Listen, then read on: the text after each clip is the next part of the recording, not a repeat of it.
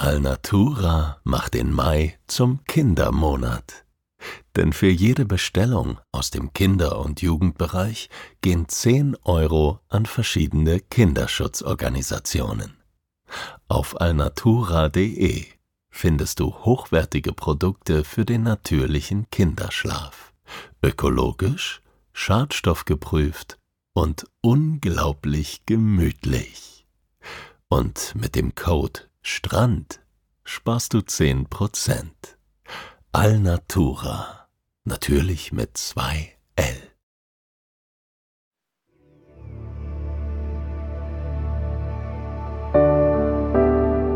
Schlaf gut. Träum was Schönes. Das waren die Worte meines Vaters. Auch er hatte seine Mühe mit dem Einschlafen. Doch wenn er schlief, dann träumte er vom Reisen. Ich erzähle hier von diesen Reisen. So wie es war und so wie es hätte sein können.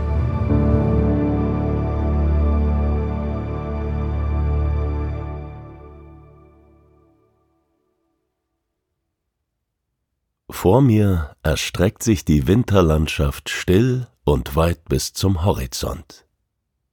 Es ist ein klarer Nachmittag. Die Luft ist klirrend kalt und trocken. Eine milde Sonne steht tief im azurblauen Himmel. Linker Hand sehe ich die anderen, wie sie auf dem zugefrorenen Teich Schlittschuh laufen oder es zumindest versuchen.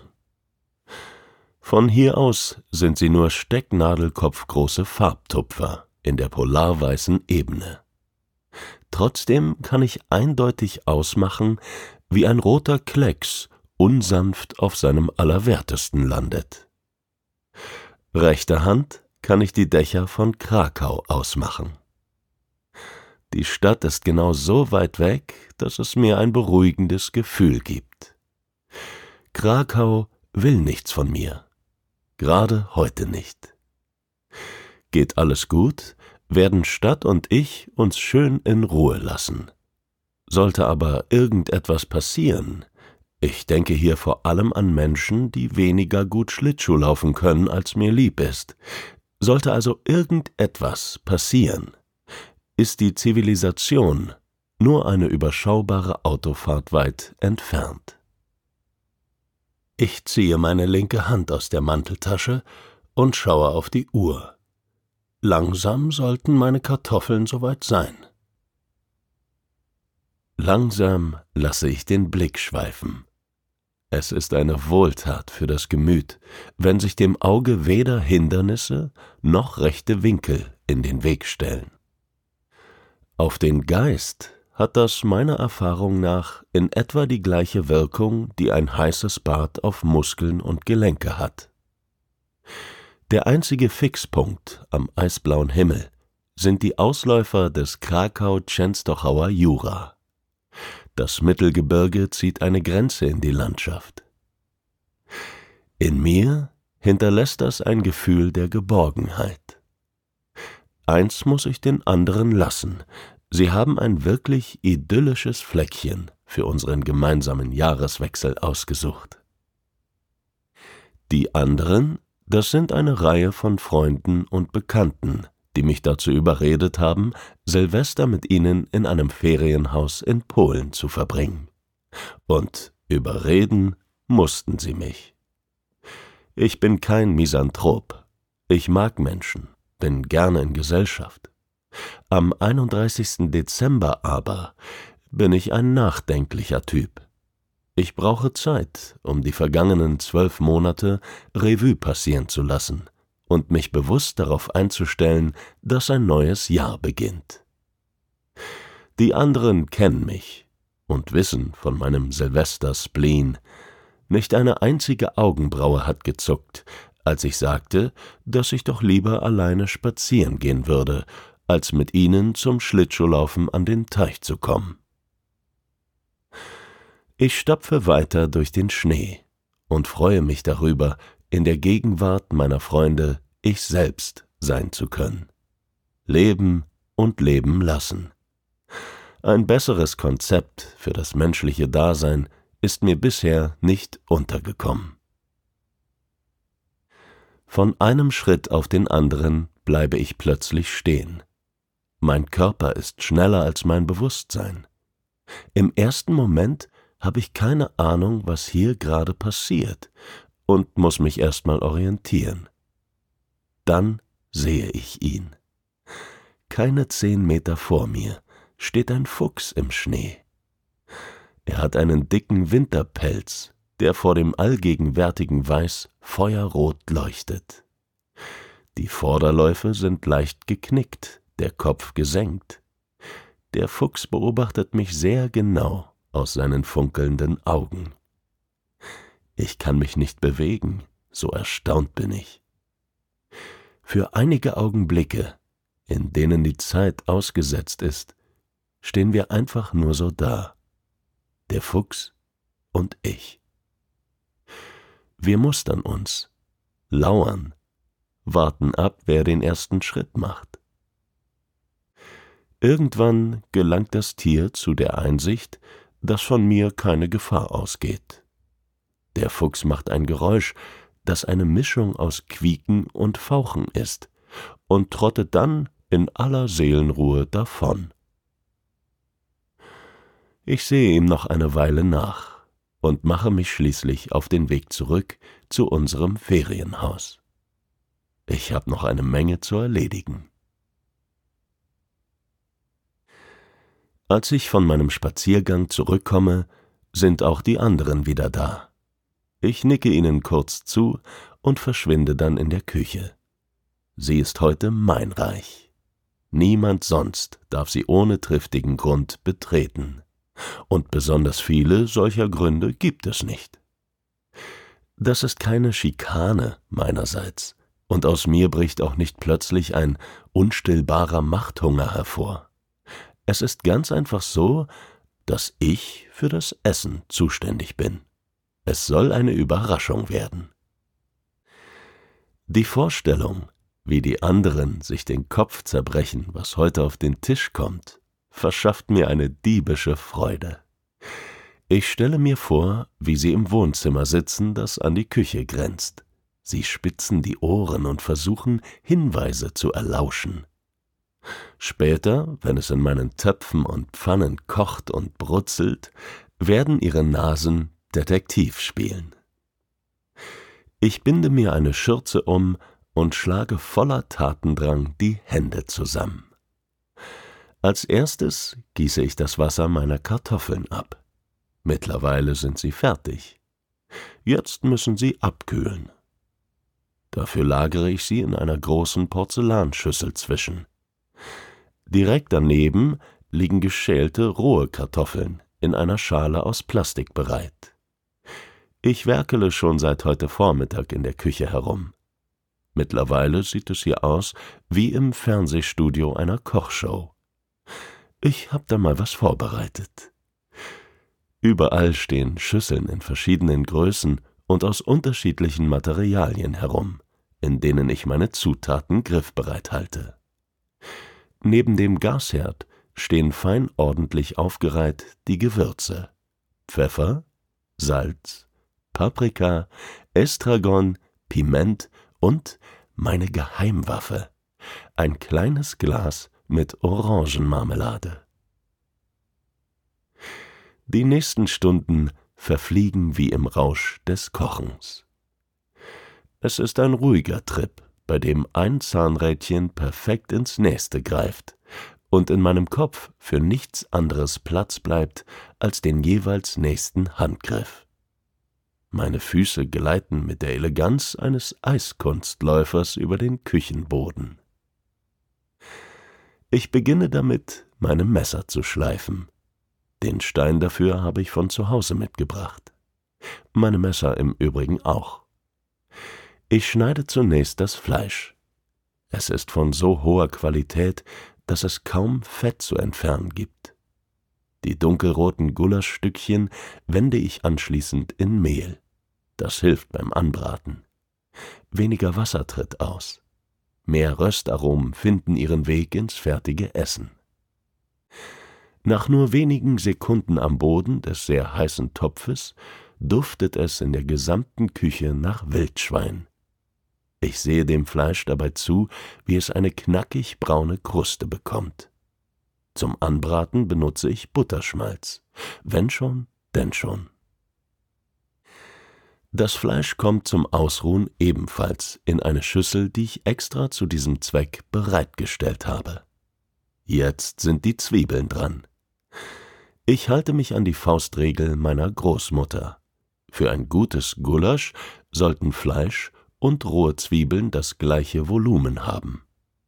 Es folgen Karotten und Sellerie, die ich ebenso wie die Zwiebeln in winzige Würfelchen schneide. In der fertigen Soße werden sie sich nach mehreren Stunden bei mittlerer Hitze fast vollständig aufgelöst haben. Inzwischen verteilen die Rauchschwaden aus meinem Topf einen unfassbaren Duft in der ganzen Küche. Wie lockende Finger kriechen sie unter der Tür hindurch und durch das Schlüsselloch in den Rest des Hauses.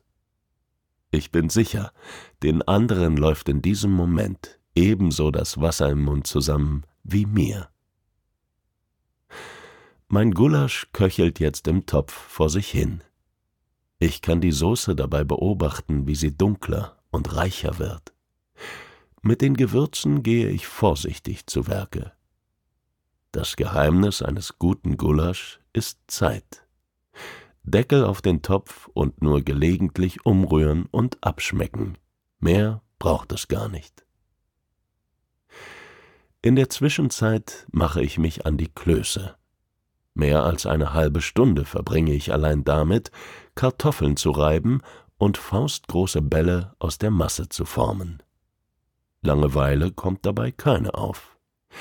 Ich stelle mir vor, Smoothie auf einem Segelschiff im goldenen Zeitalter der Piraterie zu sein. Es ist sehr wichtig, dass die Jungs was Gutes im Magen haben, bevor sie versuchen, eine spanische Brick zu kapern. Nach den einzelnen Etappen meiner großen Kochtour spüle ich Geschirr, trinke frisch aufgebrühten Kaffee oder schaue aus dem Küchenfenster. Die Sonne ist fast untergegangen. Das letzte Tageslicht des Jahres hat eine rötliche Färbung angenommen.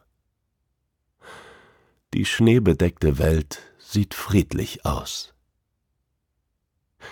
Als letzten Schritt schmecke ich mein Gulasch mit einigen Teelöffeln Marmelade ab. Die Kombination aus den dunklen, salzigen und herzhaften Noten des Wildschweins und der Süße von Orangen ist einfach unschlagbar.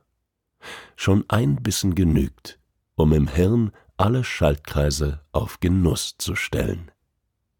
Es kann also losgehen. Ich öffne die Küchentür und rufe Essen ist fertig. Zur Feier des Tages haben wir uns alle in Schale geschmissen. Wir sind schön wie Filmstars und riechen auch so gut. Die anderen haben sich beim Eindecken des Tisches im Esszimmer selbst übertroffen. Überall leuchten Kerzen. Der Schein ihrer Flammen spiegelt sich auf den polierten Oberflächen von Tellern, Besteck und Gläsern. Mehrere Flaschen schweren, trockenen Rotweins stehen schon seit einigen Stunden atmend bereit. Opulent ist das einzige Wort, das mir für die Beschreibung des Ambientes angemessen erscheint. Die anderen werden nicht müde, meine Kochkünste zu loben. Ich winke immer wieder ab, die Geste soll Bescheidenheit zum Ausdruck bringen. Ist doch nicht der Rede wert, soll sie sagen. In Wahrheit bin ich heilfroh, dass alles geklappt hat und es allen schmeckt. Außerdem erlaube ich mir einen Schuss Stolz. Das habe ich gut gemacht. Eine halbe Stunde vor Mitternacht verlassen wir alle gemeinsam das Haus. Bei meinem Spaziergang heute Nachmittag habe ich eine Stelle ausgemacht, von der aus wir Krakau in der Ferne sehen können.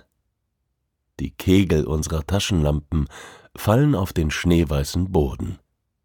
Er glitzert wie Millionen kleiner Kristalle.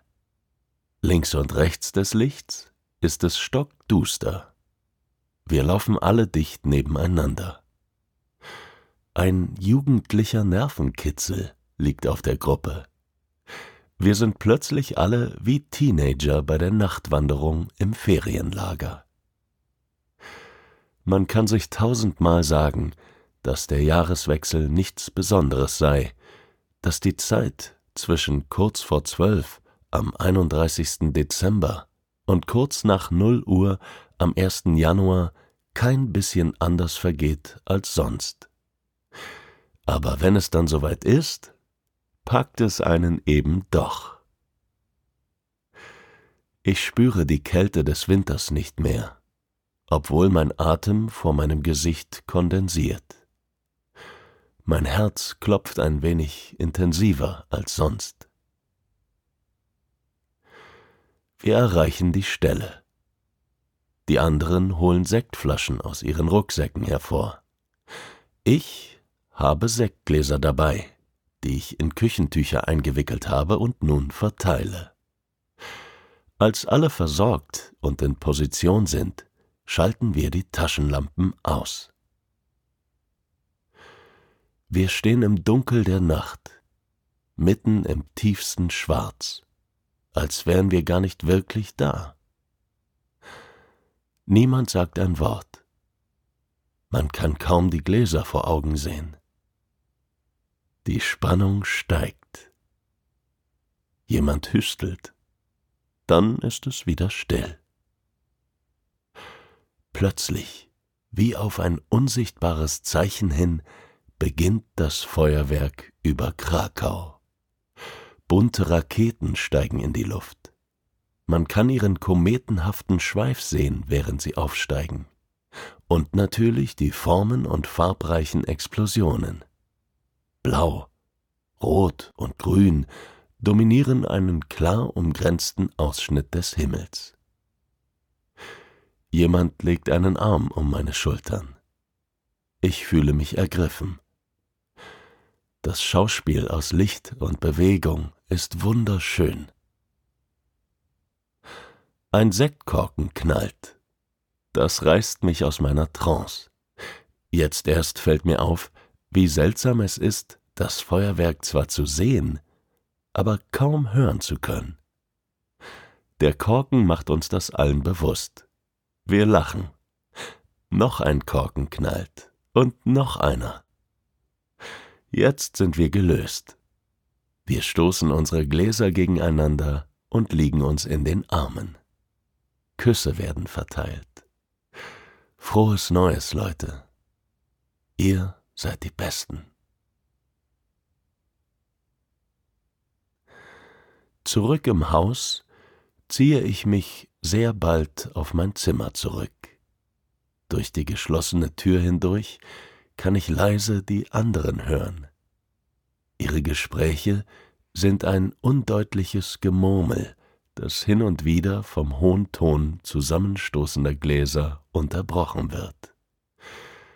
Ich verstehe kein Wort. Es erinnert mich an meine Kindheit, als ich bei Familienfeiern am späten Abend auf der Couch lag und zum vertrauten Gemurmel der Erwachsenen langsam einschlief. Ich liege auf dem Rücken, Kopf und Nacken vom Kissen gestützt, die Decke bis zum Hals gezogen und betrachte die dunklen Holzbalken über mir. Schatten huschen darüber hinweg, im Schein einer Öllampe. Sie steht auf dem Nachtschränkchen neben dem Bett gehört zur Einrichtung des Ferienhauses und ist zu meiner großen Freude nicht nur Dekoration. Ich genieße es, diesen stillen Moment für mich allein zu haben. Ich schließe die Augen. Meine Schultern entspannen sich. Bilder fliegen auf Autopilot durch meinen Kopf. Ich sehe ihnen zu, ohne nach ihnen zu greifen, ohne irgendetwas festhalten zu wollen. Ein weiteres Jahr ist vorbei, aber das lässt die Schnappschüsse hinter meinen geschlossenen Lidern kalt. Sie zeigen nicht, was war. Sie zeigen, was noch kommen soll. Ich sehe mich barfuß am Strand von Koh Samui entlanglaufen. Eine Wanderpause in den Rocky Mountains einlegen und einen Sonnenuntergang auf Capri genießen. Das Leben ist schön, denke ich. So darf es gerne weitergehen. Ich drehe mich auf die Seite, kuschle mich ein und überlasse mich den ersten Träumen des neuen Jahres.